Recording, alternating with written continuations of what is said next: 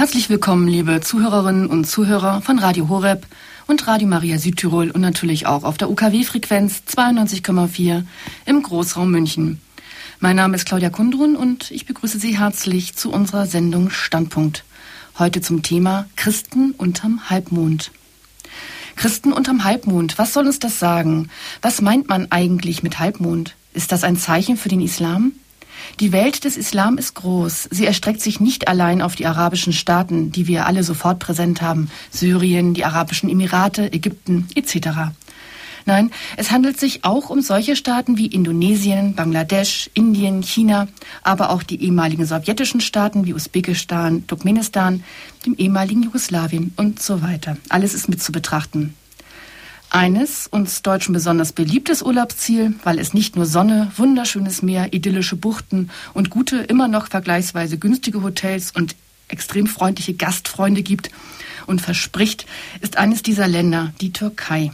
Doch was hat dieser türkische Staat, der in die EU e drängt, mit dem Christentum zu tun? Es gibt vieles, was wir Christen, besonders die, die nicht Kirchengeschichte studiert haben, und das dürfte doch die Mehrheit von uns sein, in dieser Hinsicht nicht wissen. Es ist aber notwendig, um das heute zu verstehen, ohne Vorurteile und Angstmacherei. Deswegen haben wir heute einen Spezialisten als unseren Gesprächsgast eingeladen. Es ist der Türkei-Experte Professor Dr. Rudolf Grulich. Grüß Gott, Herr Professor Grulich. Grüß Gott, Frau Kundul. Professor Grulich, damit unsere Zuhörer Sie kennenlernen können, darf ich Sie kurz vorstellen. Sie sind 1944 in Mähren geboren und mit ihrer Mutter 1946 nach Oberfranken vertrieben worden. Sie studierten katholische Theologie und slawische Sprachen. Nach Tätigkeiten an der Akademie für Politik und Zeitgeschehen der Hans-Seidel-Stiftung in München, an den theologischen Fakultäten in Bochum und Regensburg, als Leiter der Informationsabteilung des Hilfswerkes Kirche Not sind Sie seit 1988 wissenschaftlicher Direktor des Institutes für Kirchengeschichte von Böhmen, Mähren, Schlesien in Nidda. Seit 1990 lehren sie Kirchengeschichte an der Uni in Gießen und beraten seit 2006 den deutschen Zweig von Kirche Not in Türkei-Fragen. Sie haben eine schwere Herzkrankheit und Operation hinter sich und beginnen nach einem erlittenen Schlaganfall nun seit einiger Zeit wieder Ihre zahlreichen Vortragsarbeiten aufzunehmen. Wir freuen uns also sehr, dass Sie heute ja dieser Herausforderung Radio sich sozusagen stellen. Herzlichen Dank schon mal. Unser ja, Thema. Ich freue mich auch. ja, das glaube ich, ich mich auch. Unser Thema in dieser Standpunktsendung lautet Christen unterm Halbmond. Herr Professor Grulich, was hat Sie bewogen, sich als deutscher Theologe mit der Türkei-Frage auseinanderzusetzen oder überhaupt mit der Türkei? Ja, wie Sie sagten, ich bin Jahrgang 1944 mhm. und ich kann mich noch gut erinnern, wie Ende der 50er Jahre es im Nahen Osten zu Krisen begann.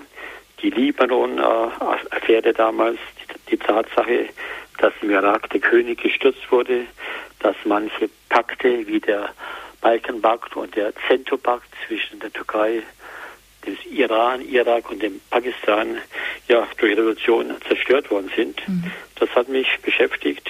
Natürlich auch die Lektüre von Karl May. Und ich bin heute so weit, dass ich manchmal etwas spotte und sage, wenn unsere Politiker statt Karl Marx mehr Karl May gelesen hätte, hätten sie mehr Ahnung über den Nahen Osten. Dann kam das Konzil dazu, die Erklärung über die Religionsfreiheit, auch über die nicht-christlichen Religionen, mhm. auch im Islam und vor allem die Tatsache, dass ich in Königstein im Taunus Theologie studiert habe, wo es damals ein Priesterseminar gab und eine Hochschule, in der man auch Ostkirchenkunde studieren konnte. Und da hatte ich das Glück, in diese ganze Materie eingeführt zu werden, die ich dann sehr bald in den 60er Jahren schon mit Reisen ja, versucht habe zu vertiefen. Es hat dann geze gezeigt, dass das Thema immer brennender wurde. Natürlich kam auch dazu, dass ich als Sudetendeutscher, der selber noch die Vertreibung erlebt habe, ein besonderes Gespür bekommen habe die Vertreibungen von Christen, von Griechen, von Armeniern, aber auch auf der anderen Seite von Türken in diesem Raum. Und so hat eines das andere ergeben. Das heißt, Sie sind schon seit 1960 auch immer wieder in der Türkei vor Ort und können sich die ja. ganze Lage und ja die Menschen dort, wie sie leben und auch eben die Christen, wie sie dort leben, vom Nahen ähm, betrachten. Also nicht rein wissenschaftlich, sondern wirklich vor Ort. Ja, ich glaube, das äh, besonders wichtig. Ich habe damals schon in 16 Jahren in Kontakte gehabt zu Kirchen aus, äh, im Sinne von Gebäuden, kein Gebäuden, aber von Christen im Sinne von äh, Kirchen, im Sinne von äh, Konfessionen. Mhm. Und, und das hat mich in den letzten Jahren immer wieder ja fast erbost, erbost welche Unkenntnis manchmal in den Gesprächen vorherrscht. Eben, ja, fast Märchen. Es dürfen in der Türkei keine Glocken läuten. Mhm. Es dürfen in der Türkei keine Kreuze auf den Kirchen stehen. Das ist alles nicht äh, verharren. Ich habe oft gehört, dass eben selbst katholische Geistliche äh, berichtet haben, dass sie heimlich im Hotel die Messe gelesen haben, weil sie keine Kirche gefunden haben. Mhm. Wenn man bedenkt, dass es in Smyrna sechs Kirchen gibt oder in Istanbul weit über 100, die noch offen sind, dann war das auch ein Grund, sich damit mehr zu beschäftigen und immer wieder darauf aufmerksam, aufmerksam, aufmerksam zu machen, dass die Situation eine ganz andere ist. Über diese ganzen Vorteile werden wir sicherlich auch nachher noch ein bisschen reden können und sprechen können, was da jetzt letztlich war und nicht so wahr ist. Eine Frage habe ich, das habe ich ja in meiner Anmoderation auch schon gefragt, unterm Halbmond, ist das eigentlich ein Zeichen für den Islam? Was bedeutet dieser Halbmond eigentlich? Ja, seitdem eben der Halbmond seit der Zeit von Mohammed als Zeichen für die neue Lehre gesehen wurde, wird, ist das praktisch wie das Kreuz für das Christentum oder Davidstern für das äh, Judentum mhm. das Symbol schlechthin. Wir sehen das ganz deutlich etwa in der Tatsache, dass das, was im Westen und in der Christi-Welt Rotes Kreuz heißt, im Orient, in den islamischen Staaten Roter Halbmond heißt. Mhm. Ja, vielen Dank erstmal für diese Vorinformation. Dann freuen wir uns nun doch mehr zu erfahren über die Christen unterm Halbmond.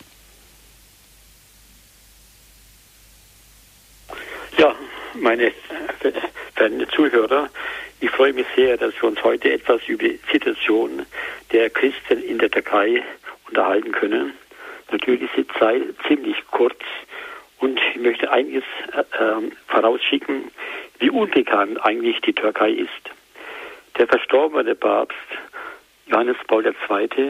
hat einmal gesagt, wenn Palästina, und er sagte Palästina, nicht Israel, das Land Jesu sei, dann ist die Türkei das Land der Kirche.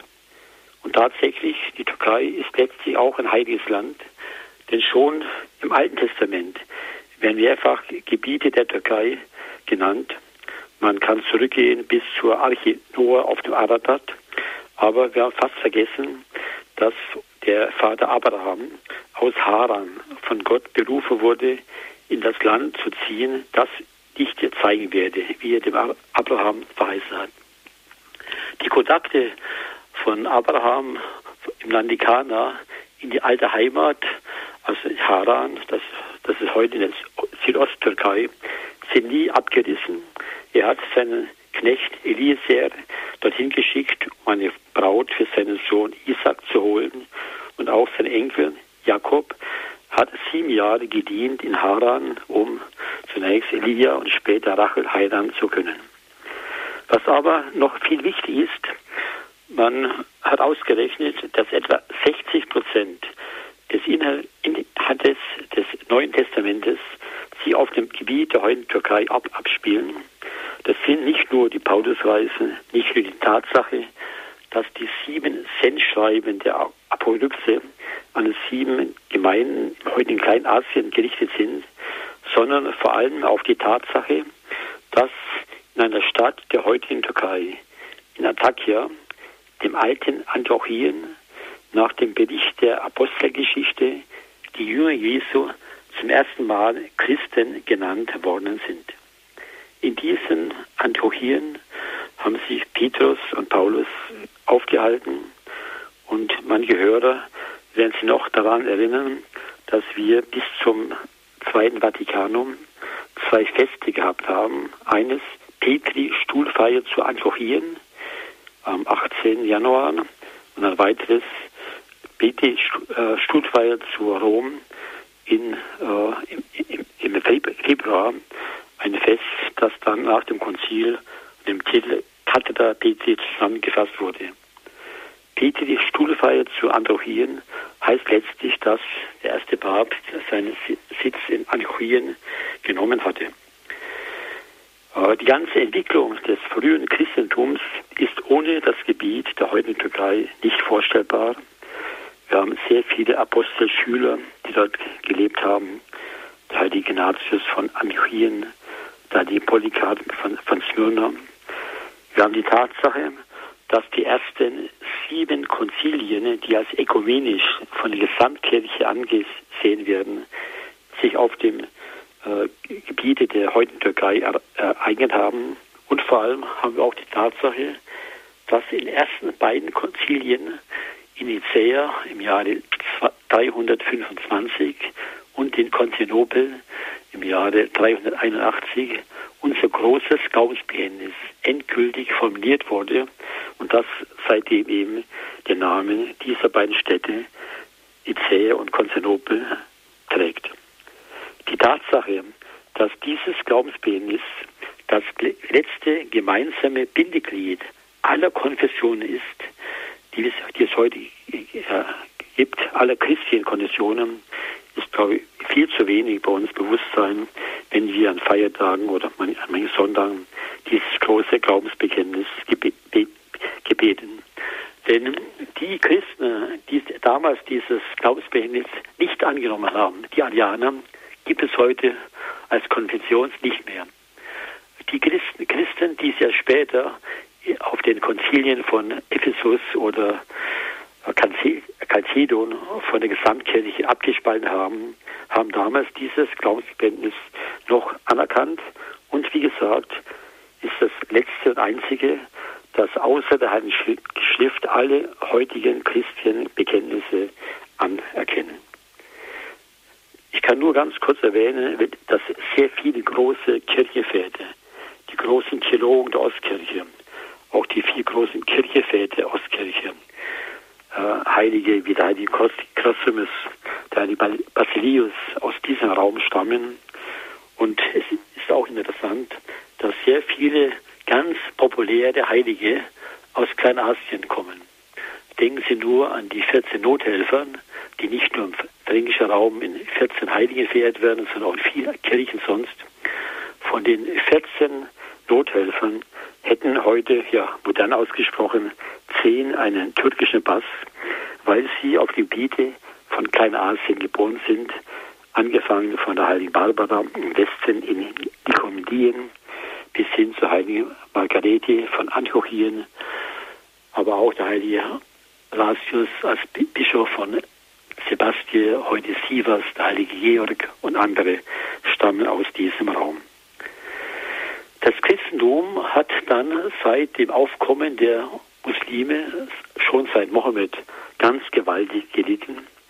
Nach der Tradition der Muslime haben schon die Araber kurz nach Mohammed zum ersten Mal Konstantinopel ähm, belagert und der Fahnenträger äh, Mohammeds, der also den Heilbrunnen zum ersten Mal dem Heer vorantrug, der soll damals gefallen sein und sein Grab wird noch heute als heilige Stätte am Ende des Goldenen Horns in Ägypten begraben. Ägypten, das war Name dieses Fahnenträgers. Aber trotz der Angriffe der Muslime, trotz der Tatsache, dass im 11. Jahrhundert ganz Kleinasien überrannt wurde und dass auch die Kreuzzüge dieses Gebiet nur teilweise zurückerobert haben, hat es immer wieder Christen in großer Zahl gegeben, auch als dann die Türken ihr Reich errichtet haben, das sie auf drei Kontinenten in Europa, Asien und Afrika erstreckt hat. Und es gab zu Beginn, zum Beginn des 20. Jahrhunderts, also vor dem Ersten Weltkrieg, noch mehr als ein Viertel der Bevölkerung, die Christen, Christen gewesen sind. Damals waren etwa drei Millionen Christen im Lande bei etwas äh, weniger als elf Millionen Einwohner. Heute hat die Türkei 74 Millionen Einwohner die Zahl der Christen ist auf 100.000 gesunken. Das entspricht etwa 0,15 Prozent, also 1,5 Promille. Aber dieser Rückgang kann nicht einfach als Kirchenverfolgung deklariert werden.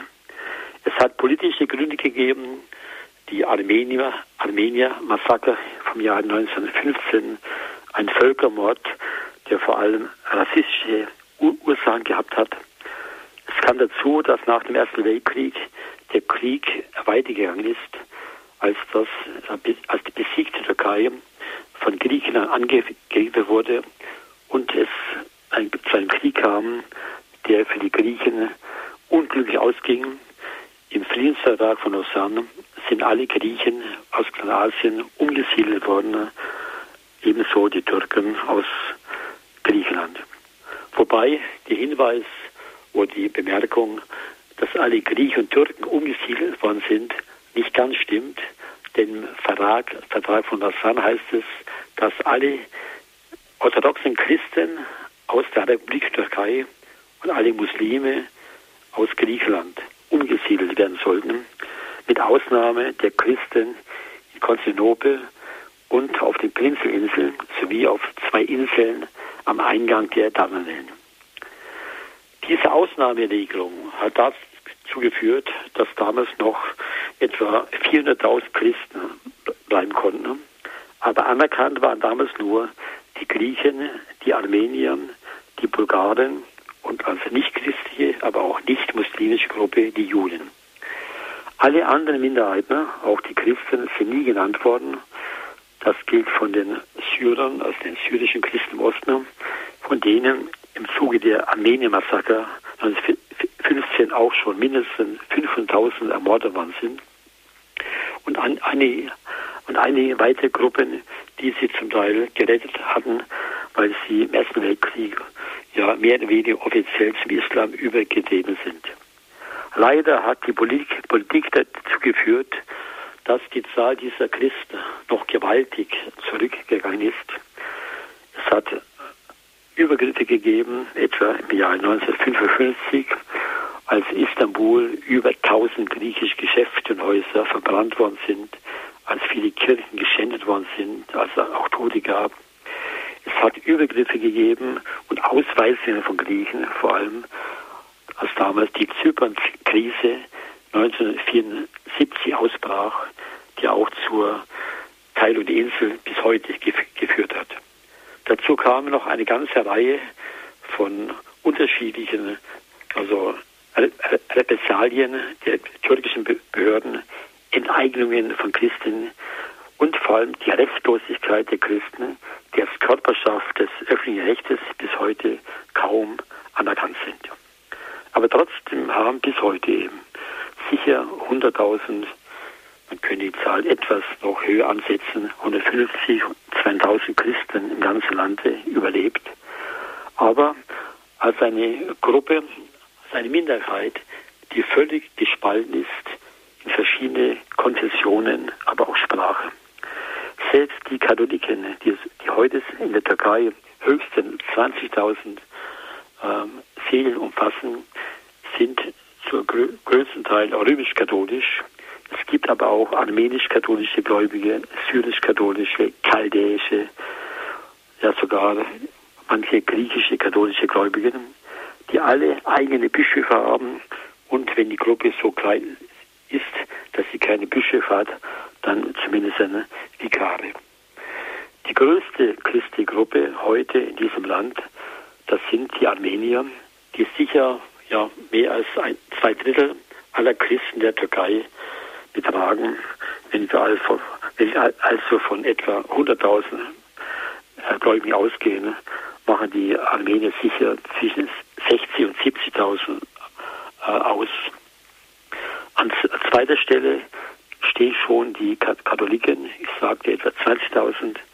Es hat bis vor 20, 30 Jahren noch etwa 60 bis 80.000 syrische Katholiken im Osten gegeben aber durch Abwanderung, zum Teil auch nach Schweden und nach Europa, sind diese syrischen Christen gewaltig zurückgegangen und sind heute eigentlich nur im Turabdin, im Gebiet der Osttürkei, 4.000 bis 5.000 dieser Christen geblieben, aber sind eine Gruppe, die uns wirklich mehr ans Herz nehmen sollten, denn die meisten sprechen noch heute die Muttersprache Jesu Aramäisch.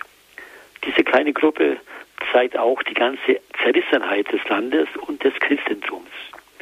Bis zum 19. Jahrhundert, da sind diese Gruppen nur nach den Konfessionen bezeichnet worden. Es gab also alte Nestorianer, Nestorianer, das waren die Christen, die das Konzil von Ephesus im Jahre 431 nicht anerkannt haben.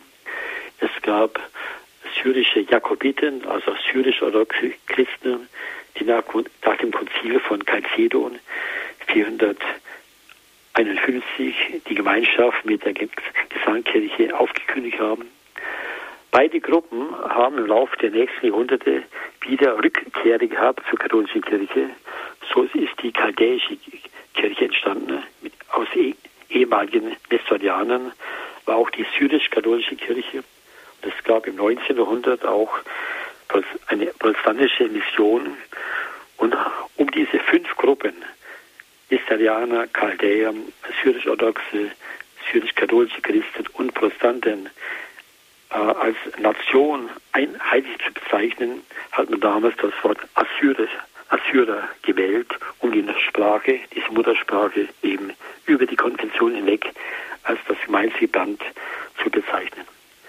Diese Assyrer hat es bis vor kurzem auch als stärkste Christi-Gruppe im Irak gegeben, wo aber die Verfolgung, der Terror gegen Christen zu einem Exodus geführt hat, der heute sicher nur die Hälfte der Christen, die es vor San Jose gab, im Irak gelassen hat. Die Frage, wie diese Christen heute leben, ist an sich schwierig zu be, äh, beantworten. Wir können auf der einen Seite ganz klar sagen, dass sie ja nur eine Minderheit sind. Sie sind Bürger zweiter Klasse. Wir können sicher nicht von Verfolgung sprechen. Es gibt eine ganze Reihe von Dingen, die immer wieder im Westen hervorgehoben haben, hervorgehoben werden als Zeichen der Diskriminierung dieser Christen. Aber ich sage schon eingangs in der Frage von Frau Kundrun manche Vorwürfe, dass keine Glocken läuten dürfen, dass keine Kreuze auf die Kirche erscheinen dürfen, die treffen sicher nicht, nicht zu. Ich glaube, wir müssen heute ganz ehrlich, ganz objektiv die Lage äh, analysieren und den Türken auch keine Argumente zu, zu liefern, dass sie manches, was sie mit Recht sagen, als falsch darstellen. Auch manche Argumente, dass in der Türkei keine Kirchen gebaut werden dürfen, oder die Tatsache, dass die Priesterausbildung behindert ist, sollen genau überlegt werden. Das heißt, dass keine Kirche gebaut werden dürfen. Wenn 4000 Griechen in Istanbul über 40 Kirchen haben, wenn der katholische Erzbischof in Izmir, dem einen Smyrna, bei nur 1200 Katholiken in seiner ganzen Riesendiözese acht Kirchen hat, dann ist die Frage, Kirchen zu bauen, einfach müßig. Äh, vom Kirchenbau, der verhindert ist, würde ich dann sprechen, wenn die Christen, egal welche Bekenntnisse, am besten als ökumenische Aktion in manchen Städten Kirchen bauen würden oder verlangt würden, sie zu bauen, wo sie nötig sind. Wenn heute in der, der Stadt Alanya bei Antalya etwa 30.000 Deutsche leben, davon 20.000 Rentner, und von, von diesen 20.000 Rentnern nur 10% noch christlich werden, also 2.000 Menschen, und sie das, das Bedürfnis hätten, eine Kirche zu bauen, zu bauen, dann kann ich mich recht beschweren, dann kann man mit Recht die Türkei anklagen. Das gleiche gilt auch für die, den Vorwurf, dass die Priesterausbildung in der Türkei nicht mehr möglich ist. Das stimmt. Im Jahr 1971 ist die Hochschule des Ökumenischen Patriarchen in Istanbul auf die Insel Halki geschlossen worden.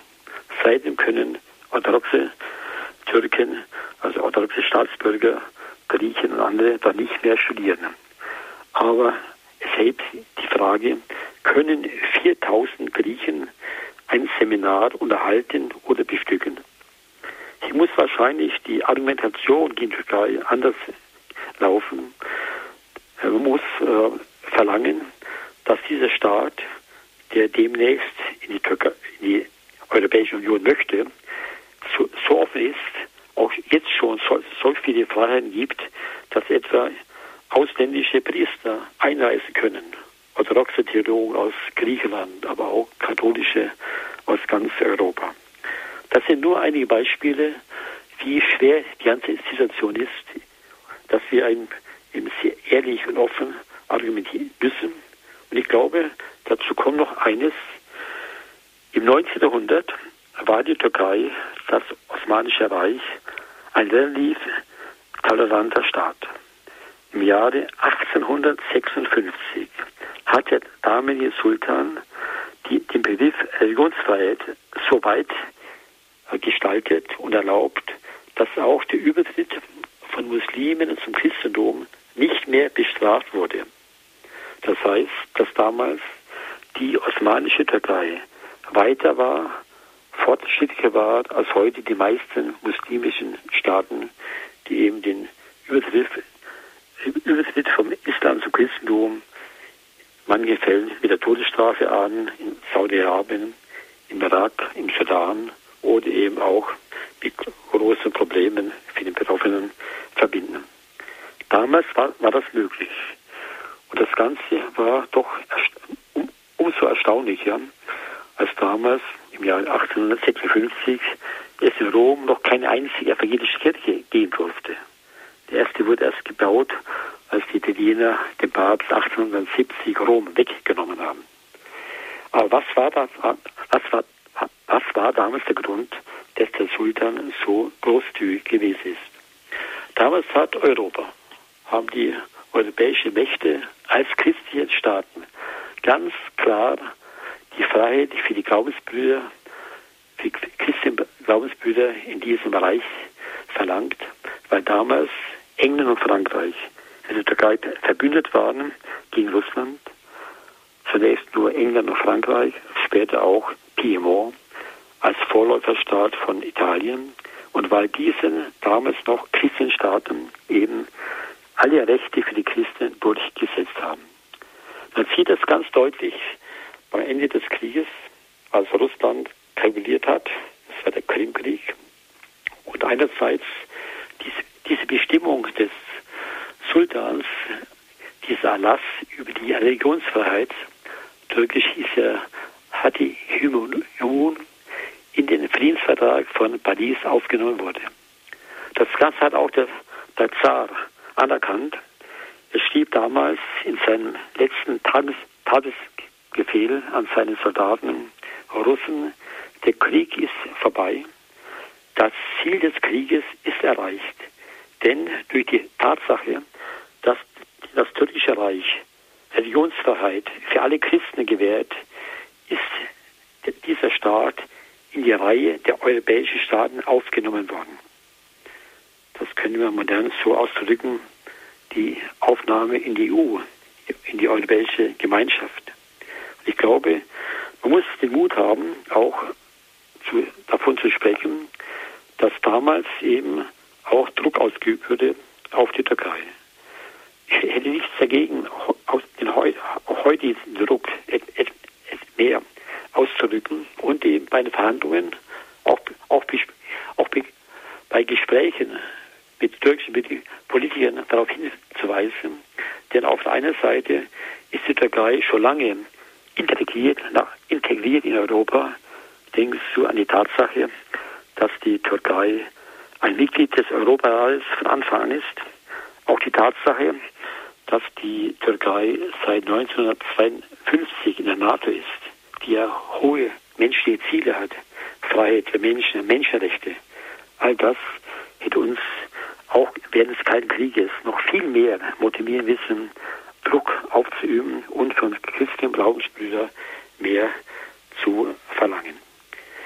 Aber schauen Sie mal zurück. Bei den meisten Gesprächen über die Einzeltürkei, Türkei, da werden momentan 31 Punkte und Fragen abgehandelt. Die Religionsfreiheit ist nur ein kleiner Teil davon.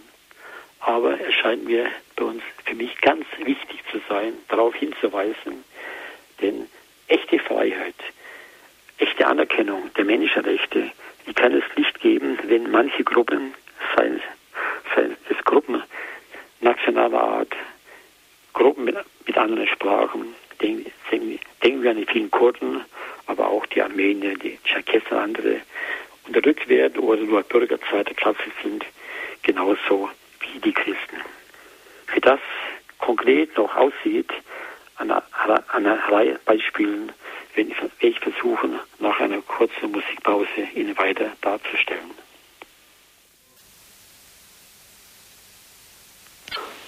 Liebe Zuhörer, was bedeutet das momentane Paulusjahr, das unser Papst Benedikt XVI. ausgerufen hat für die Christen in der Türkei?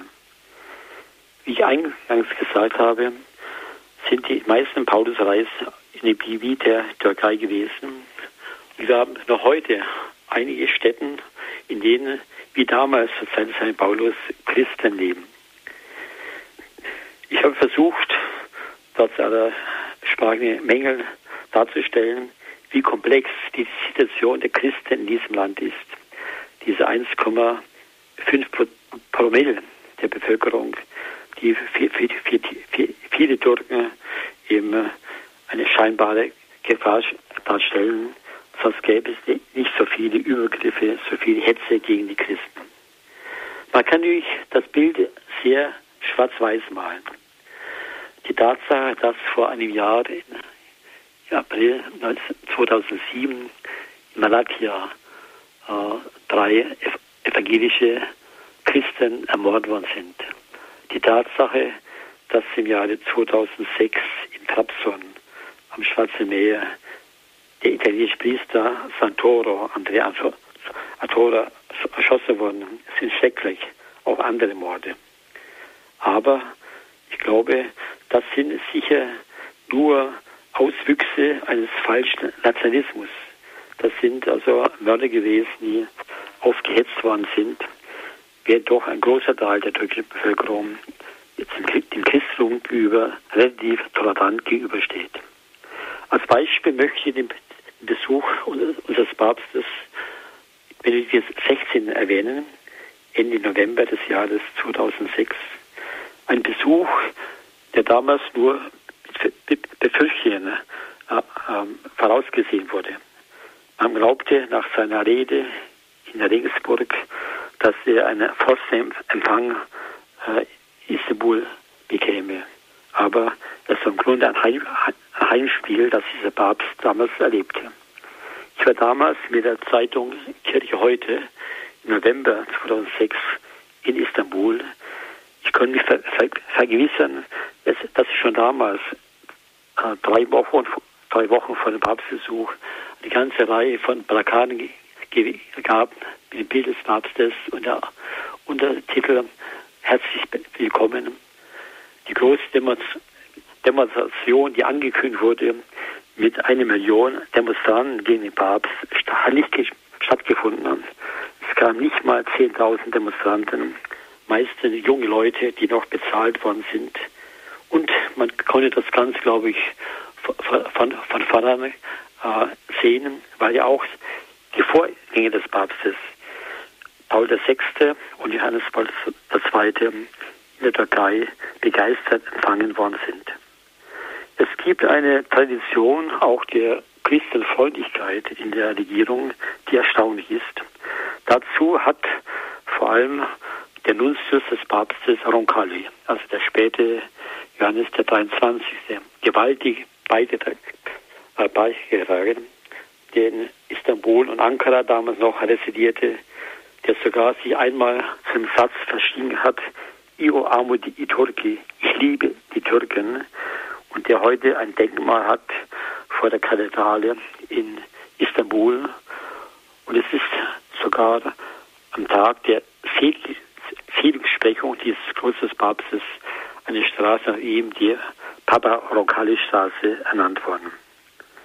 Die Bedeutung des, der äh, Türkei auch vor allem der Stadt Istanbul für die Ökumene hat da eine große Rolle gespielt. Schon als Paul VI. in Istanbul war und die beiden Patriarchen, den griechischen, also den ökumenischen und den, den armenischen gesucht hat, kam das ganz deutlich zur Sprache. Das sah man auch, als Johannes Paul II. Istanbul und Ephesus gewesen ist. Und das sah man auch, als eben Benedikt XVI.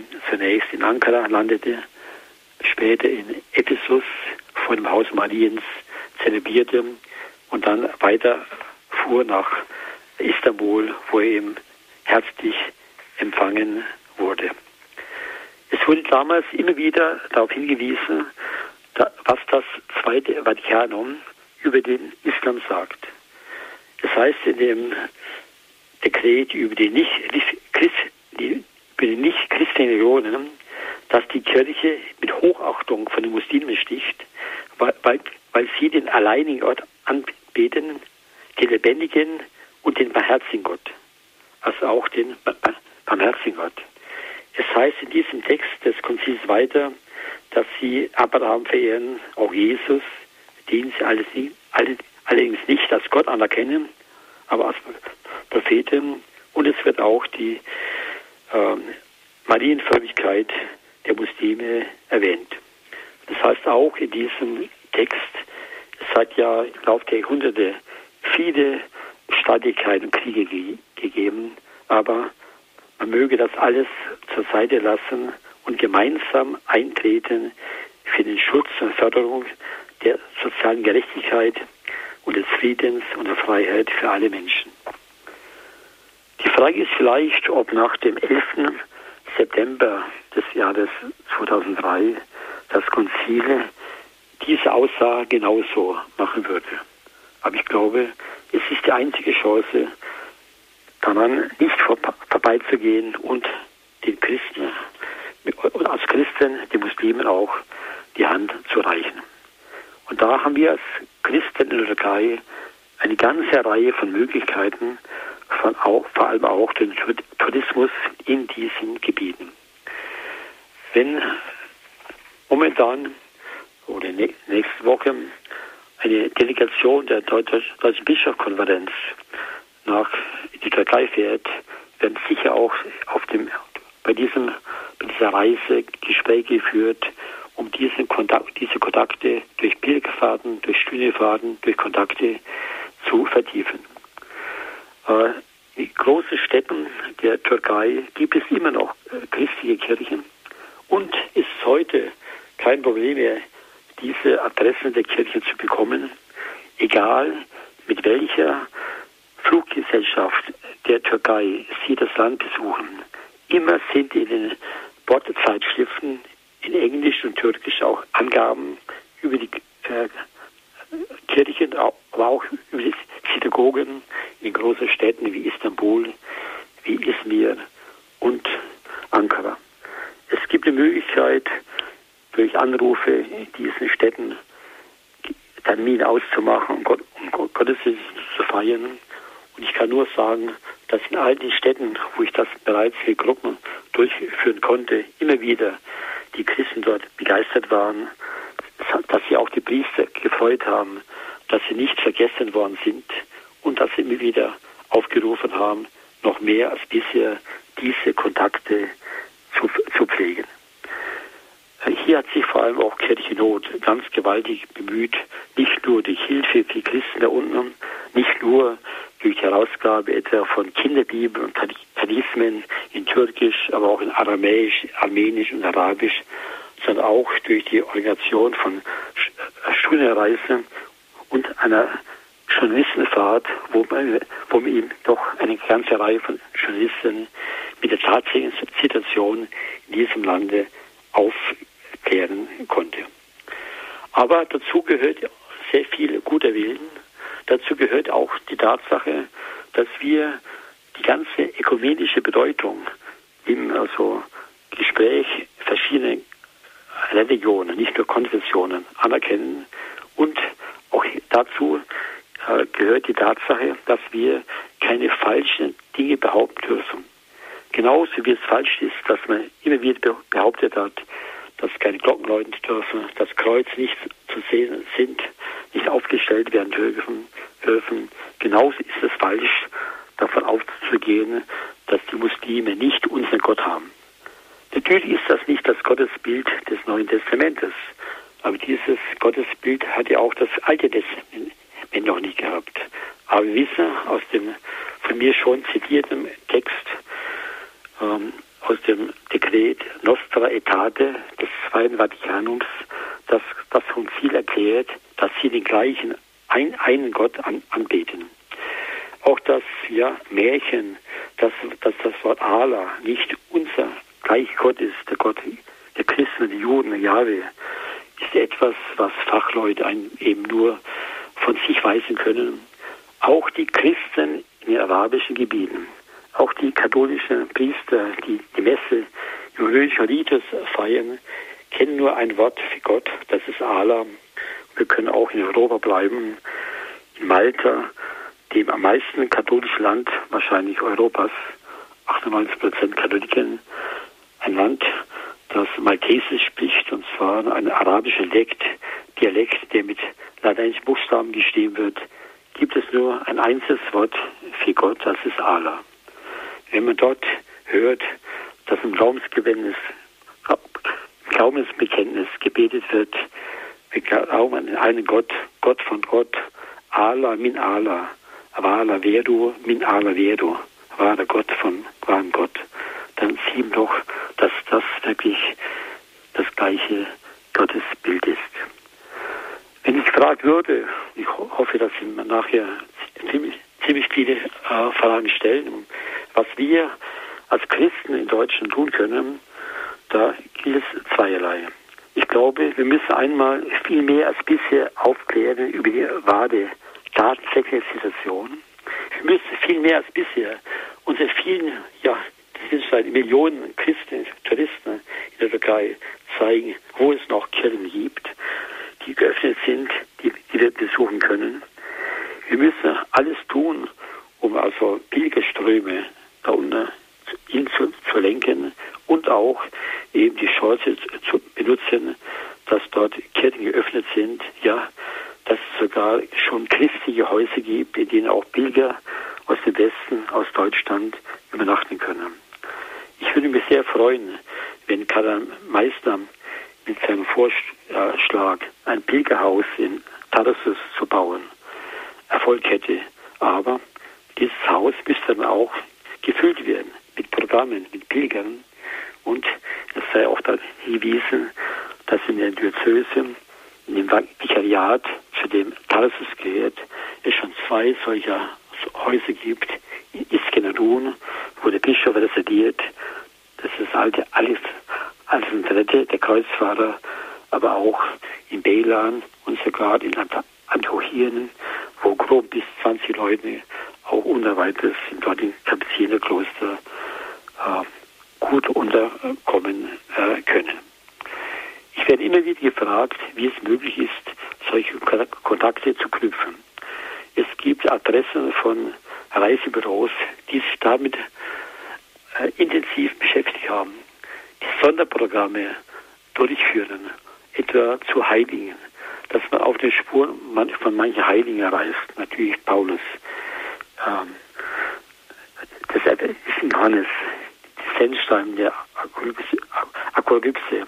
Es gibt eine Reihe von äh, Organisationen, die sich bemühen, ökumenische Kontakte zu knüpfen. In Istanbul, aber auch in anderen Städten.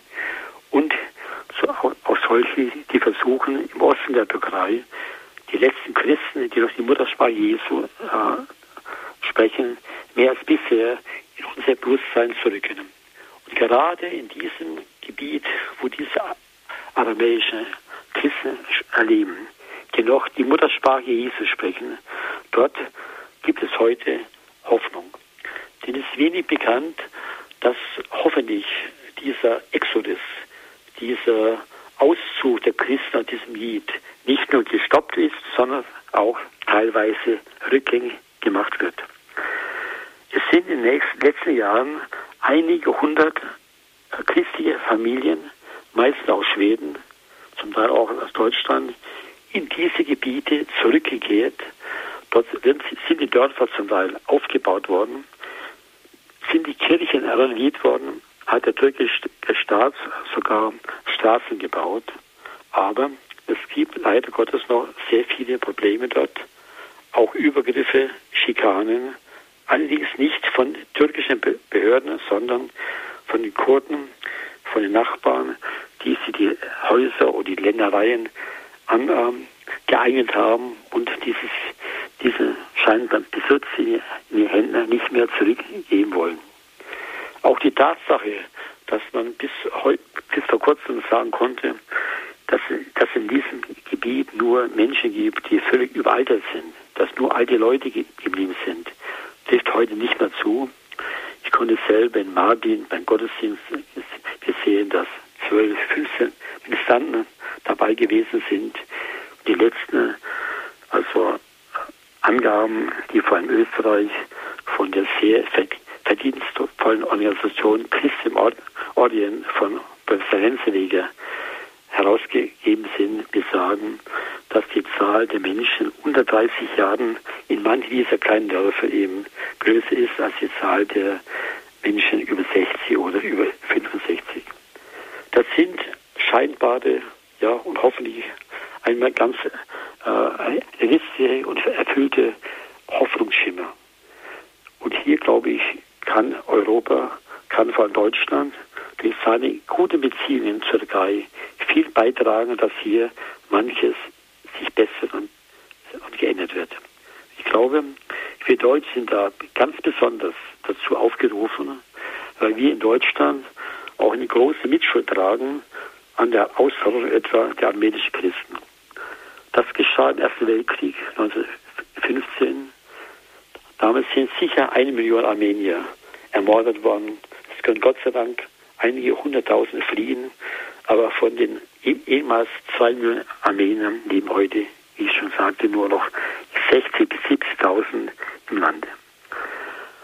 Damals war die Türkei mit Deutschland verbündet. Und Deutschland hat leider Gottes nichts getan von Seiten der Regierung, um diesen Völkermord, diese Ausrottung der Christen zu stoppen, sondern es hat geschwiegen. Es wird immer wieder betont, dass man erst sich ein, nach ein, einigen Monaten aufgerafft hat, nachzufragen in, in der, bei, der, bei der Regierung in Konstantinopel, was mit den Gerüchten über die Verfolgung der Armenier, der Armenier auf sich habe. Und damals hat der Innenminister Talat Pascha nur festgestellt, arménienne n'existe plus. Die armenische Frage existiert nicht mehr. Es hat auch Mitschuld, der Mittäterschaft gegeben äh, bei den Übergriffen gegenüber Armeniern. Selbst auf dem Musadag, diesen Berg, wo sich 4000 Armenier zurückgezogen haben und sich erfolgreich verteidigt haben gegen die Türk Angriffe, haben Deutsche auf der anderen Seite gestanden und haben die Kanonen ja, geführt, die den Berg beschossen haben. Vielleicht kennen Sie das Buch von Franz Werfel, dem großen jüdischen Dichter aus Prag, die 40 Tage des Musadag. Dieses, dieser Roman ist ein Tatsachenroman, den, den Werfer hat zwölf Jahre nach dem äh, Ersten Weltkrieg in Damaskus und in Aleppo mit überlebenden Armeniern gesprochen, die ihm von, von der Geschichte des Musadag berichtet haben. Dieser Musadag ist eine Wirklichkeit und der Roman ist heute auch ins Türkische übersetzt. Auch das ist schon letztlich ein Hoffnungsschimmer. Aber der Roman selber ist kein anti-türkisches Buch. Denn darin schildert der äh, Dichter, das Buch ist übrigens 1933 erschienen und wurde von Nazis sofort verboten. Diesen Roman schildert der Dichter, wie der, deutsche Pastor Lepsius, eine historische Persönlichkeit, die viel für Armenien getan hat, das Oberhaupt der Muslime in Konstantinopel besucht. Und dieser muslimische Scheich, der sagt zu ihm, was heute bei uns in der Türkei passiert, wird von vielen Türken noch mehr verurteilt als vom Abendland. Aber hat wenig mit der Religion zu tun. Denn das ist das Gift des europäischen Nationalismus, die die Köpfe unserer Politiker beherrscht. Und dann heißt es, der wunderschöne Sprache von Werfe, dass der Scheich weiterfährt und sagte, wenn also Gott, wenn Allah aus den Herzen der Menschen gerissen wird, dann füllt das Gift des Nationalismus die brennende leere Stelle im Herzen der Menschen. Ich glaube, das sollen wir uns bewusst machen, dass vieles von dem, was heute in der Türkei passiert, keine Christenverfolgung ist, aber die Christen betrifft. Das ist ein falscher Nationalismus, der einen Nationalstaat will, eben. Die Gruppierung schadet, weil alle nur Türken zu haben und man im ganzen Spektrum der Nation, der Sprache, der Minderheiten eben nicht die, die Chance einer Vielfalt sieht, sondern immer nur glaubt, dass der Einheitsstaat das Entscheidende sei. Nur, was ich auch, auch sagte, da muss Europa mehr als bisher helfen. Da muss bei allen Verhandlungen darüber darauf hingewiesen werden, was eben die Türkei erfüllen muss, um in die EU aufgenommen zu werden. Wenn der Präsident Erdogan, der zwei, Jahr, zwei Jahre lang versucht hat, eben Reformen durchzuführen, diese Reformen ja, stoppen ließ, wenn dieser Präsident bei seiner Rede in Köln, äh, Köln sich beschwerte, ja beklagte, dass in Deutschland Türken assimiliert werden, assimiliert werden wenn, wenn er von einem fast kulturellen Völkermord äh, gesprochen hat, der in Türken äh, Deutschland begangen wird, dann ist das auf Linke gesagt nicht nur Unwahl, sondern Frechheit. Da muss dagegen äh, protestiert werden. Aber es kann nur erfolgreich produziert werden, wenn wir die ganzen Fakten und Tatsachen kennen, mhm. wenn wir den Mut haben, den Dingen ganz genauer auf den Grund zu, zu, gehen. Wenn wir die Mitschuld etwa des Westens, auch Deutschland, 1915 ganz genau sehen und hoffen, dass das Ganze Vergangenheit ist und dass eben das Wort des Zweiten Vatikanums an die Muslime Erfolg hat, dass sich beide, die Kirchen und die Muslime, gemeinsam bemühen und eintreten für Schutz und Förderung der Gerechtigkeit, des Friedens und der Freiheit für alle Menschen. Vielen herzlichen Dank, Herr Professor Grulich, dass Sie uns jetzt hier auch diese extreme Komplexität dieses Themas überhaupt nahegebracht haben. Wir werden sicherlich gleich ins Gespräch kommen darüber. Es ist jetzt 20.55 Uhr und an dieser Stelle müssen wir uns leider von den Hörern, die uns im Großraum München über die UKW-Frequenz 92,4 hören, verabschieden. Sie können diese Sendung weiterverfolgen über Kabel, Satellit und Internet. Und Sie können diese Sendung natürlich bei unserem CD-Dienst bestellen unter der Telefonnummer 0700 75 25 75 20 oder auf unserer Homepage www.horeb.org. Sie haben eingeschaltet bei der Sendung Standpunkt zum Thema Christen unterm Halbmond mit Professor Dr. Rudolf Grohlich. Herr Professor Grulich, Sie haben uns ja diese komplizierte und Komplexität dieser ja verschiedenen christlichen Gruppen allein in der Türkei auch nahegebracht. Nun ist christlich ja ganz sicher nicht nur immer römisch-katholisch, das sagten Sie auch, es ist ja auch Ökumene, also die orthodoxen Kirchen, ob das nun byzantinisch ist oder griechisch-orthodox, aramäisch-orthodox, syrisch-orthodox, was Sie da alles eben halt auch gesagt haben. Ähm, und Sie sagten auch, die Mehrheit der Kirchen sind eigentlich in, im ehemaligen Konstantinopel, also im heutigen Istanbul, angesiedelt. Wie verstehe ich denn das, wenn, wie ist das denn auf dem Land? Ich meine, die Türkei ist ja ein Riesenland, also. Ja, die Tatsache eben, dass dieser Völkermord, und das, das war ein Völkermord, mhm. den man nicht leugnen kann, von Jahr 1915, mhm. eben die Armenier aus Kleinasien vertrieben hat die Tatsache, dass nach dem Austausch von Griechen und Türken nur noch in ähm, Istanbul und auf den Prinzeninseln diese Gruppen äh, bleiben konnten, mhm. der hat dazu geführt, dass eben der Kleinasien praktisch christenfrei ist.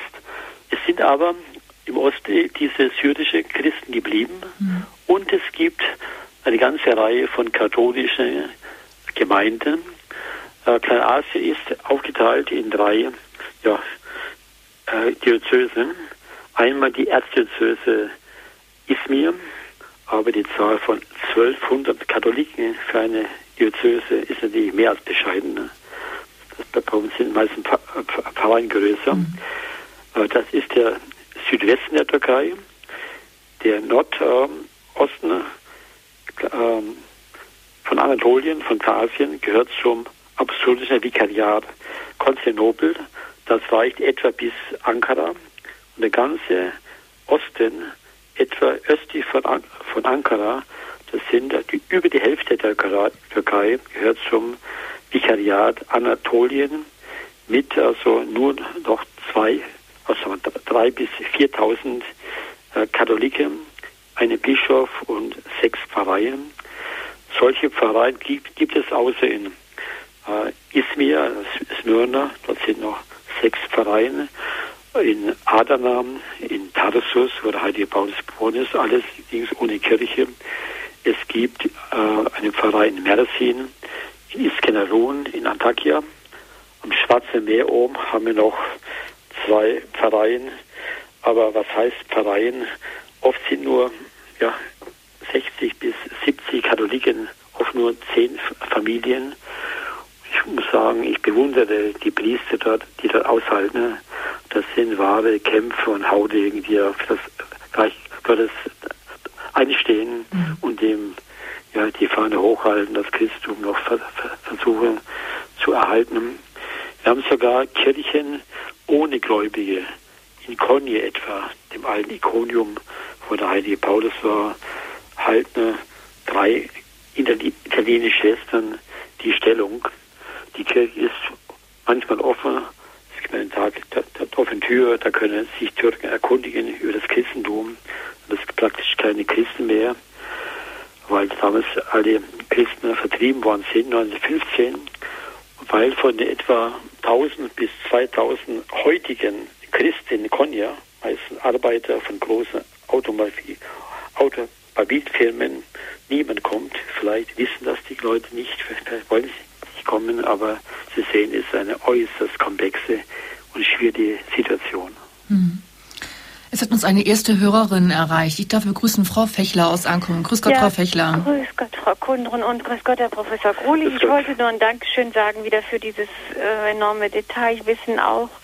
Und ich muss sagen, ich bin auch ein bisschen erleichtert, weil es nicht so ganz in schwarzen Farben da gemalt, äh, weil sich das nicht so in schwarzen Farben gemalt haben, man sich das doch manchmal so vorstellt, wenn man dann eben von den, äh, von dem Mord und von den ähm, ja, fanatisch, das sind dann eben doch einzelne Fanatiker. Und ähm, das freut mich, man hat dann die Türken doch wieder ein bisschen lieber. Und ich wünsche nur, dass auch die Touristen, die da hinfahren, eben dann auch äh, wirklich, die hier zu Hause in die Kirchen gehen, noch in die Kirchen gehen, dass sie auch da fragen nach den christlichen Kirchen und eben da auch die Christen stärken. Also sonst war ich noch nicht in der Türkei. Also Dankeschön, wollte ich Ihnen sagen. Machen Sie vielleicht mal, machen Sie doch auch ein bisschen mehr Pausen, erholen Sie sich ein bisschen mehr dabei, wollte ich noch sagen, darf ich doch tun. Ne? Okay, ja. ja. Vielen Dank. Tun andere ja auch. Vielen ja, Dank. einen guten, gesegneten Abend. Danke. Ja. Wenn, Sie, wenn Sie die Morde ansprechen, ich habe den Priester Andrea Santoro gekannt, den Trabzon ermordet wurde. Ich war mit ihm einige Wochen vor seinem Todes, das heißt, Morgen noch mit einer Gruppe, äh, das hat mich gewaltig äh, betroffen, sein Tod. Aber die Tatsache, dass seine Mutter und seine Schwester in der Stadt in Trabzon den Mörder verziehen haben, dass dort vielleicht die Chance besteht, ein kleines Zentrum zu gründen, wo man Gespräch zwischen Muslimen und äh, Christen das besser macht. Das ist doch die, Hoffnung das alte Wort des Kirchenvaters, das aus dem Blut der Märtyrer der Same für, für neue Christen entsteht, trifft auch hierzu. Und ich habe mich auch sehr gefreut, dass der Bischof Padovese in Escarun sein äh, christliches Haus, wo man, auch, wo man auch übernachten kann, wo man auch Tagungen durchführen kann, nach diesem Märtyrer Andrea Santoro benannt hat. Danke. Ja, danke auch Frau Fechler für Ihre Frage und Ihre Anregung. Als nächsten darf ich begrüßen Bruder Franz aus Berlin. Grüß Gott, Bruder ja, Franz. Grüß Gott, der Bruder Franz. Ja, ich wollte eigentlich auch schon ein bisschen aus Trabzon erzählen. Wunderbar. Und zwar äh, war der Vorgänger, äh, war ein Priester aus unserer Gemeinschaft. Ja. Äh, Markus Nitsch, also ja. und äh, der äh, hatte drei Gottesdienste und zwar einen in normalem lateinischen Ritus, einen in äh, im östlichen Ritus, weil viele Menschen aus Georgien dort äh, leben und äh, die natürlich gern einen Gottesdienst in östlichem Ritus haben. Und der hatte einen Gottesdienst, äh, und das war, das ist das Interessante. Äh, da kam über einen Gottesdienst, ein Wortgottesdienst, wo Muslime kamen, überwiegend, das ist ja eine Studentenstadt ja. mit einer Kunsthochschule, überwiegend muslimische Studentinnen, die ja äh, als Muslimen und als Studentin, als Frauen sowieso oft Schwierigkeiten haben mit dem Islam. Und da waren bis zu 150 eben überwiegend Frauen in dem Wortgottesdienst. Und da waren also wirklich, da ist viel passiert und man kann wirklich hoffen, was Sie vorher sagten mit dem Samen, äh, dass dieser Same dort aufgeht. Interessanterweise äh, die Gerechtigkeitspartei, die ja sehr äh, ja, äh, nationalistisch ist, hat dort, hatte dort damals, ich weiß nicht, wie es heute ist, erlaubt, dass die Kirchenglocken geläutet werden. Das ist ja für die also ein furchtbares Geräusch, wie für uns etwa den Muezzin, wenn jetzt hier in Köln der Muezzin äh, vom Turm äh, äh, mit seinen Lautsprechern äh, beten würde. Äh, so war dort damals das Läuten der Kirchenglocken erlaubt und äh, ich weiß nicht, wie es heute ist, äh, aber ich wollte nur sagen, dass äh, es wirklich ein Land ist, wo äh, ich könnte jetzt noch eine ganz kleine Geschichte, ich weiß nicht, ob die Zeit dazu langt, eine ganz kleine Geschichte erzählen, äh, aber sie ist so vom Glauben her so schön, dass, äh, dass ich sie gerne erzählen möchte. Tun Sie das bitte. Wie? Tun Sie das bitte. Ja, weil äh, dort war immer so ein offener, in der Pfarrei war immer so ein offener, ja, wo man zusammen Tee getrunken hat. Und da saßen zwei Studentinnen am gleichen Tisch, die da zusammen ein bisschen geredet haben. Und äh, da stellten sie fest, dass die eine von einer Familie von einem Offizier war äh, und die andere von einer Familie von einem Untergrundkämpfer, äh, von, den, von den Kurden jetzt. Und äh, sie plötzlich gifteten sie sich an und die eine rannte weg, die, äh, die, äh, die von der Familie von dem Offizier, die hatten sich übrigens teilweise dann nur noch nach hinten raus zu, getraut zu schlafen, weil von vorne reingeschossen wurde ins Haus. Also es war wohl eine sehr schwierige Situation. Also sehr großer Hass und sie rannte raus und sagt, sie zeigt die jetzt sofort an und rannte zu der Bushaltestelle und dabei da fahren also so Kleinbusse, die alle zwei, drei Minuten kommen, ja. um äh, zum Polizeirevier zu fahren. Und sie stand also wohl 10, 12, 15 Minuten an dieser Bushaltestelle und es kam keiner. Und die anderen saßen da und haben gebetet und irgendwann ist sie zurückgekommen und hat ihr die Hand gereicht. Ja. Also das sind so die ganz kleinen Sachen, wo aus einem christlichen Geist, äh, auch wenn sie noch nicht Christen geworden sind, also er hat damals wohl drei oder vier getauft, zwei sind Priester geworden, nee, einer ist Priester geworden, der ist schon Priester, äh, der hat in Augsburg studiert, äh, einer von denen, die, den dieser ja. getauft hat, ne? Und äh, iTouch heißt der. Und der andere, das war also auch ein ganz großes Problem, mit dem habe ich versucht, einen Studienplatz zu kriegen in Deutschland. Und er hat einfach, weil er die Studienaufnahme äh, nicht äh, erfüllt hat, weil er kann keinen. In Deutschland ist es so, dass man das äh, die Eingangsprüfung zu einer türkischen Universität haben muss als äh, Zugangsberechtigung zu einem Studium. Ja. Und nun gibt es natürlich in der Türkei kein, keine christliche Theologie. Er hatte also sozusagen die Zugang, Zugangsbestätigung Berechtigung nicht. Ne?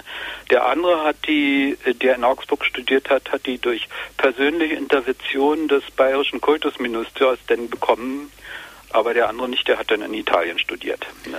Also er also konnte nicht in Deutschland studieren. Verzeihung, dass ich so viel geredet habe. Bruder Franz, vielen Dank für dieses schöne, ja. für, für, diese schöne ja, Darstellung, was Versöhnung auch möglich ist, eben halt auch, wenn wir Christen beten, eben halt auch zwischen zwei sich bekämpfen, dann kann man ja sagen, Gruppierungen auch, wo auch Unverständnis herrscht innerhalb der Türkei.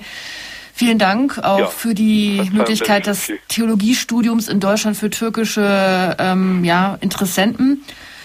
Als nächstes darf ich erstmal begrüßen, bevor wir vielleicht nochmal auf diese Frage eingehen, Herr Mayer, der schon etwas länger an der Telefonleitung wartet, aus Bernried. Grüß Gott, Herr Mayer. Ja, grüß Gott. Ja, ich wollte fragen, ich habe Arbeitskollegen, die sind äh, Muslim, Muslime, sind vielleicht zehn Arbeitskollegen, die sind die meisten Muslime, ja, und ähm, ich sage sehr wenig und aber manchmal ist es äh, brenzlig. Also eben, da haben wir eben schon den Kirchenbau, das habe ich auch mal angesprochen und so. Aber es ist eben, äh, es ist eben schwierig, dass man da überhaupt sich da, was man, was man da sagen soll oder wie man sich da annähert, gell? Und, und da tun wir auch schwer. beziehungsweise ist manchmal besser, wenn man gar nichts sagt und, und einfach was reintragt, was christlich ist und so ein, ohne viele Worte und ist dann, äh, naja, dann entsteht eine andere, also eine gute Atmosphäre, wenn, für, wenn er mehr äh, für eine gute Atmosphäre sorgt, ja. Also so, dass halt irgendwie dann doch sich irgendwie was ergibt dann daraus. Ja. Aber oder was meinen Sie dazu? Weil wie ja, ich, äh, ich, ich freue mich, dass Sie diese Muslime hier ansprechen, Ihre Arbeitskollegen. Ja. Wir haben ja einige Millionen Muslime in Deutschland. Ne? Ja. Und das ist auch eine Chance, ihnen durch vorgelebtes Christentum, aber auch durch Informationen über das Christentum unseren Glauben nä näher zu bringen. Ne? Ja. Der Bruder Franz hat, hat, auch, Bruder Franz hat auch von äh, jungen Menschen gesprochen, die haben Taufe lassen in der Türkei. Ne? Ja. Das gibt es immer wieder.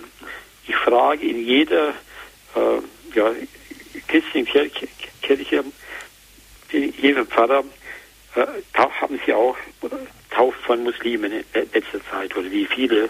Das werden meistens ja zweistellige Zahlen genannt. Ja. Wenn ich mit, mit den Gruppen dort bin, ist die nächste Frage, haben die Schwierigkeiten? Ne? Sie haben Schwierigkeiten in der Familie, aber nicht von Staatswegen oder von Behörden. Ne? Auch das ist ganz, ganz wichtig. Und ich glaube, zur Verkündigung gehört auch, auch die Mission, auch die Bereitschaft, den Glauben zu bekennen, ja. auch durch Überzeugung weiterzugeben.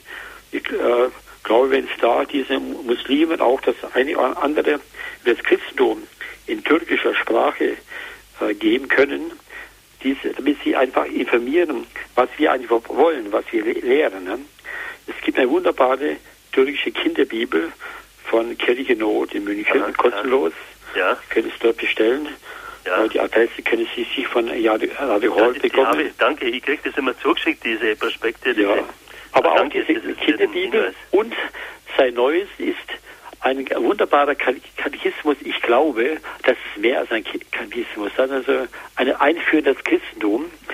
Ja. Äh, der gab es schon in 19 Sprachen und das ist auch türkisch erschienen. Ne? Ja. Bestellen Sie das und geben Sie das ohne das aufwendig zu sein einfach weiter. Ja, ja, Schauen Sie das, das letzte Mal habe ich in der Türkei in einer Moschee meinen Leuten einen Koran gezeigt. Der Hodscha oder Muzin hat sich gefreut. Ja. Dann kam er zum Schluss, sagte Herr Grulich, wenn Ihnen der gefällt, ich schenke Ihnen. Ne? Ja. Ich habe sie angenommen und habe gefragt, haben Sie Kinder? Er sagt, ja, zwei Söhne, geht's in der Schule. Ich habe gesagt, da schenke ich Ihnen zwei Kinderbibel, denn für sie ist ja auch Jesus wenigstens ein, ein Prophet. Ne? Ja. Und hat das angenommen, ne? ohne dass man aufdringlich war. Ne? Ja. Das kann man doch mit viel Takt machen. machen und wir ja. dürfen. Ich, ja. ja. Herr Krohle, ich habe ich hab auch den Eindruck, das ist, also ich, das geht jetzt immer, ich lese auch immer das Evangelium morgens und präge mir das ein bisschen ein, so kurze, und ich merke, also die also das hat eine besondere Kraft immer wieder. Ja. Und die habe ich gespürt, den, den Eindruck, also weil Äh, genau, weil Sie sagen, äh, Jesus ist für Sie bloß ein Prophet und, ja. und Sie merken dann doch, ja, das ist also dass da irgendwie äh, eine Kraft dahinter ist, also was, also was, was nicht, was übernatürlich ist. Also, also dass Gott irgendwie mehr durch das Wort, dass das irgendwie ein wahres Wort ist oder dass das ein wirkmächtiges Wort ist. Irgendwie habe ich den Eindruck, dass das sich irgendwie schon, dass die schon dahinter kommen jetzt langsam auch. Also die ja, habe ich den Eindruck irgendwie, dass das Spüren des Wort, also das ist nicht bloß so äh, also das, für ihn, ich weiß nicht, bei den, gilt, bei den Moslems gilt ja das Neue Testament, gilt ja gar nicht bei Ihnen, oder ist es so? Nein, nein, das nicht, nicht, nicht, nicht ne? Gilt nicht, ja. Nur Jesus als Prophet. Aber schauen Sie das, das Wort. Da könnten wir als Katholiken sehr viel lernen von manchen Freikirchen. Äh, es gibt so eine Christi Mission in Siegen, die hat einen Tagesabreißkalender, jeden Tag ein türkisches, ein, ein, ein Bibelwort in Türkisch. Ne? Äh, das wäre auch eine Aufgabe für uns. Die haben auch einen Monatskalender mit Bibelzitaten. Ich habe gerade wieder eine ganze Chance in verschiedenen Sprachen äh, kommen lassen. Es, gibt zwar Kurdisch und ich kenne einen äh, türkischen Dönerladen, gehe ich öfter mal auf eine Kleinigkeit essen. Kürzlich hat der Musa gesagt, hast du noch so einen Kalender? Ich habe meinen verschenkt. Ne? für das Jahr 2009 den ich schon geholt. Da ist jeden Tag ein Bibelzitat auf der Rückseite sei erklärt in Türkisch. Ne? Wir hätten noch sehr viel zu, zu tun, um mhm. eben die volle Botschaft weiterzugeben. Ich werde mich einfach dagegen, dass wir auf die Mission verzichten, denn wenn Jesus gesagt hat, geht hinaus in alle Welt ne? und lehrt alle Völker, und wenn die Apostel rausgezogen sind, der Paulus am, am meisten und am so erfolgreichsten, dann gilt er auch für uns, äh, eben Jesus zu verkündigen, auch den Nichtchristen bei, bei uns im Lande. Ne? Und besonders ja auch, wenn er jetzt, wenn wir wirklich davon ausgehen, dass die Türke, Türkei im Prinzip auch die Wiege ein, unserer genau, Kirche genau, ist. Nicht? Genau, ja.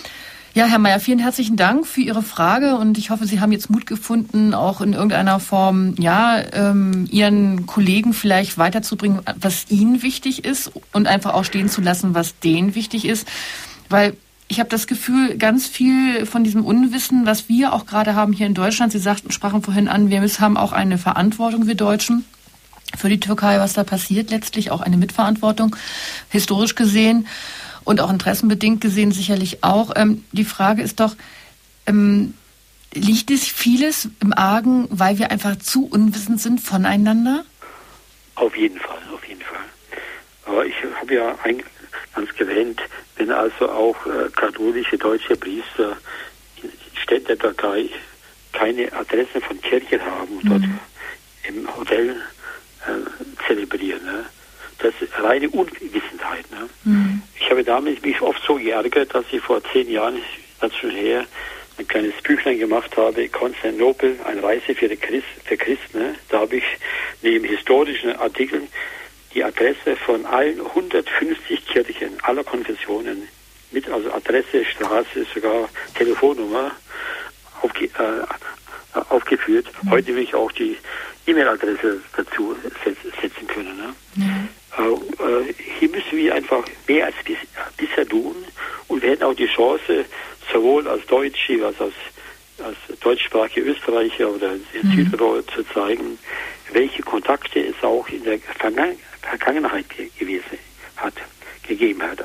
Auch die Pilger, der heilige Willibald von Augsburg, der war in Tarsus gewesen und in Konstantinopel, natürlich auch in Antiochien. Ne? Und das hat bis in die ja, letzte Zeit hinein immer wieder solche Kontakte gegeben. Nachdem äh, Radio Horeb in also Bayern sitzt, äh, erwähne ich immer sehr gerne in Tarsus, wo der Heilige Paulus äh, geboren ist, war auch im Mittelalter zur Zeit der Kreuzzüge ein kleines armenisches Königreich. Da ist der Fürst Leo zum König also erhoben worden und ein Wittelsbacher, der Konrad von Wittelsbach hat als Erzbischof von Mainz im Auftrag von Kaiser und Papst dem Fürsten die Königskrone gebracht. Ne? Mhm. Wenn, wenn solch, solche Dinge kein äh, Grund sind, äh, im Jahre 2008 wenigstens genauso viele Kontakte zu versuchen, wie damals schon gewesen ist, ne? Mhm. dann weiß ich nicht, was wir tun sollen. Also es geht einfach wirklich darum, dass man präsent bleibt und auch gerade vielleicht ähm, ja eine Sensibilität bei Menschen, die in die Türkei reisen, vielleicht auch erwirken kann. Also auch gerade Menschen, die sich auf Pilgertour begeben. Also viele fahren nach Ephesus, also diese Städtereisen, die was weiß ich von Alanya oder von Zide ja. angeboten werden vom vom ja dass man eben halt nach Ephesus fahren kann und dann schaut man sich viele schöne alte Steine an und die Präsenz da ist, was es eigentlich wirklich für uns Christen bedeuten könnte und auch vielleicht einfach ein Stückchen weiterzufahren zum Heiligtum der Mutter Maria, das ist den meisten Menschen gar nicht bewusst. Ja, das, das sprechen Sie mir aus Herzen. Äh, als Historiker äh, wäre ich dagegen, nur, nur Steine anzuschauen, mhm. nur Archäologie zu betreiben, muss er die lebendigen Tempel Gottes, die es noch gibt, ne, mhm. sehen. Und wenn Sie Antalya nennen, das ist mit Abstand der meisten angeflogene Flughafen aus, Deutsch, aus Deutschland. Ja. Der Heidi Paulus ist gerade zweimal gelandet. Ne? Mhm. Und, und Perge, wo er gepredigt hat, ist nur ein Sprung entfernt. Natürlich gehen viele Touristen nach Perge, aber wer denkt dann an Heidi Paulus? Ne? Mhm. Ja. Es gibt viele solche Dinge. In Ephesus gibt es jetzt eine Initiative, einen Verein von einem bayerischen Ehepaar, die möchten dort ein Pilgerhaus bauen. Mhm. Wenn das möglich wäre, das wäre auch ein, Schritt, Schritt vorwärts, denn es gibt etwa in Seltschuk, das ist die Gemeinde bei Ephesus, die politische Gemeinde, eine große evangelische Freikirche. Ne? Mhm. Momentan aus dem Haus Mariens, ziemlich weit abseits, nichts entsprechendes von orthodoxer oder katholischer Seite. Mhm. Leider. Ne? Auch hier muss man, glaube ich, unseren Leuten zeigen, was sie eben an Verbindungen mit Deutschland haben. Im Haus Mariens in Ephesus ist links vom Altar eine wunderbare Ikone. Das Bild das äh, Anlassbildchen auch verteilt in, in Aufdrucken mindestens ja, zwölf oder mehr Sprachen, auch Japanisch und Russisch. Diese Ikone ist von einer, einer bayerischen Schwester von der Abtei Frauenchiemsee. Mhm. Der Schwester Ampelia, die leider Gottes schon tot ist. Ne? Ich habe mich riesig gefreut, als der bayerische Papst diese Ikone damals beim Gottesdienst aus der Haus Mariens Freie hat bringen lassen und dass es, dass es sie besonders verehrt hat. Mhm. Ähm, würden Sie da zustimmen, wenn ich sage, das Ziel eines friedlichen Miteinanders, gerade in der Türkei, also das ist das Ziel, dieses friedliche Miteinander der Religionen? Das auf jeden Fall. Ne? Und da müsste man in der Türkei versuchen, klarzumachen, dass eben die Christen keine Gefahren mehr sind durch mhm. die äh, kleine Anzahl. Äh, auf diesem Gebiet ist für uns auch wichtig, die Partei von Premier Erdogan möchte gerne in die Partei der europäischen Christdemokraten aufgenommen werden. Ne? Mhm. Die heißen ja in Brüssel nur EVP, Europäische Volkspartei. Weil das Wort christlich im Parteinamen gibt es nur in Deutschland, Belgien und in den Niederlanden, aber auch nicht mehr in Österreich, heißt nur ÖVP, von Frankreich ganz zu schweigen. Mhm. Damals, als ähm, Erdogan den Vorschlag gemacht hat, haben wir gesagt, ja, momentan als Beobachterstaat, mit Beobachterstatus, das stimmt, ne, das haben die heute. Und auf die, den Einwand von einigen christdemokratischen Abgeordneten, aber Herr Erdogan, Sie sind doch Angehörige einer muslimischen Partei, ne? Was haben die mit dem christlich-demokratischen Parteien zu tun?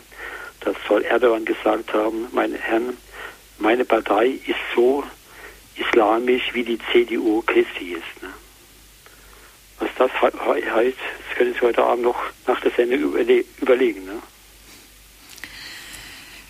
Gut, wir werden dieses Problem heute nicht lösen können, was in, für uns die Türkei und die Christen unter dem Halbmond letztendlich noch alles durchzustehen haben, vielleicht auch, oder ja, welche Chancen sie haben. Wir können einfach nur probieren, in unseren kleinen Möglichkeiten eigentlich da irgendwie das unser Mögliches zu machen, nicht nur im Gebet, sondern vielleicht auch, wenn wir mal in die Türkei fahren und ja, ganz bewusst uns den christlichen Städten auch unseren Wurzeln dazu nähern, oder? Das auf jeden Fall. Und ich möchte zum Abschluss auch noch erwähnen, was es als auch an bunten Mosaiksteinen in der Türkei gibt. Es gibt ein kleines Dorf mhm. auf der asiatischen Seite von Istanbul. Das gehört zum Stadtgebiet von Istanbul. Das Dorf heißt deutsch Polendorf. Mhm. Dort sind 1842 einige hundert polnische Familien als Flüchtige gekommen und die gibt es bis heute. Der polnische Papst hat dort auch gepredigt, hat die Gemeinde also begrüßt, hat der Türkei gedankt, dass sie damals Flüchtlinge aufgenommen hat. Auch das gehört dazu, zur, zur Geschichte. Ne? Mhm. Und ich glaube, da kann man auch das, verstehen, dass, dass die heutige polnische Regierung für den EU-Beitritt der Türkei ist. Ne? Was man sonst von einem kronischen Land nicht erwarten würde. Ne? Mhm.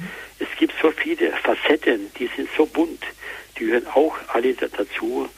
Und ich glaube, sie können uns doch das, die Möglichkeit geben, äh, auch in der Vergangenheit positiv, positive Seiten zu, zu, zu sehen und im Gespräch etwas weiterzukommen. Mhm.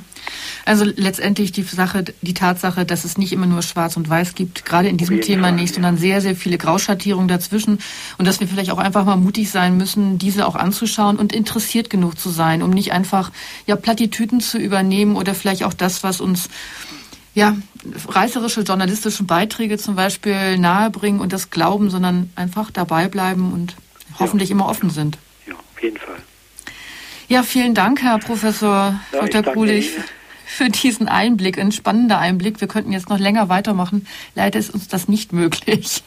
Es ist ein unendliches Thema und ich hoffe, wir werden noch viel Freude daran haben, jeder für sich in seinem Bereich noch einiges zu erfahren, gerade auch in die, in der, von der Türkei und von den Christen dort und ja, auch von dem, was noch alles ja passieren kann dort und auch für uns dann natürlich irgendwo immer mit ausstrahlt. Ja, es lobt, lobt sich einfach für Europa und für das Christentum. Wir sollen da ganz konsequent gemeinsam weitermachen. Ja, gemeinsam. Vielen Dank. Ja, vielen Dank, Herr Professor Grulich. Vielleicht beenden wir die Sendung einfach mit einem Zitat, und zwar das Schlusswort von Papst Benedikt XVI., der bei der Begegnung 2006 mit dem türkischen Präsidenten für religiöse Angelegenheit Folgendes sagte. Mögen wir erreichen, dass wir einander besser kennenlernen und so die Bande der Zuneigung zwischen uns stärken, im gemeinsamen Wunsch, in Eintracht, Frieden und gegenseitigem Vertrauen zu leben – als Gläubige schöpfen wir im Gebet die Kraft, die notwendig ist, um jegliche Spur der Voreingenommenheit zu überwinden und ein gemeinsames Zeugnis für unseren festen Glauben an Gott abzulegen.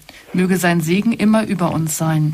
Das waren die Worte von Papst Benedikt XVI. 2006 bei der Begegnung mit dem türkischen Präsidenten für religiöse Angelegenheiten.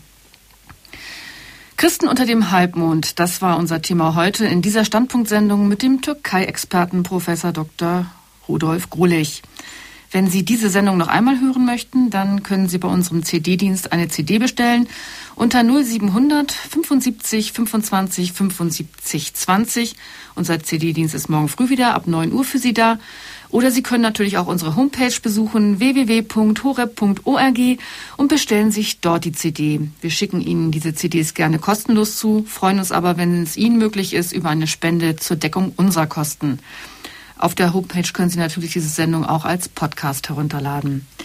Auch bei Ihnen, liebe Zuhörerinnen und Zuhörer, bedanke ich mich für Ihr Interesse an diesem spannenden Thema, auch für Ihre Beiträge, die Sie uns telefonisch nahegebracht haben. Ich wünsche Ihnen allen gottesreichen Segen und einen schönen Abend. Ihre Claudia Kundrun.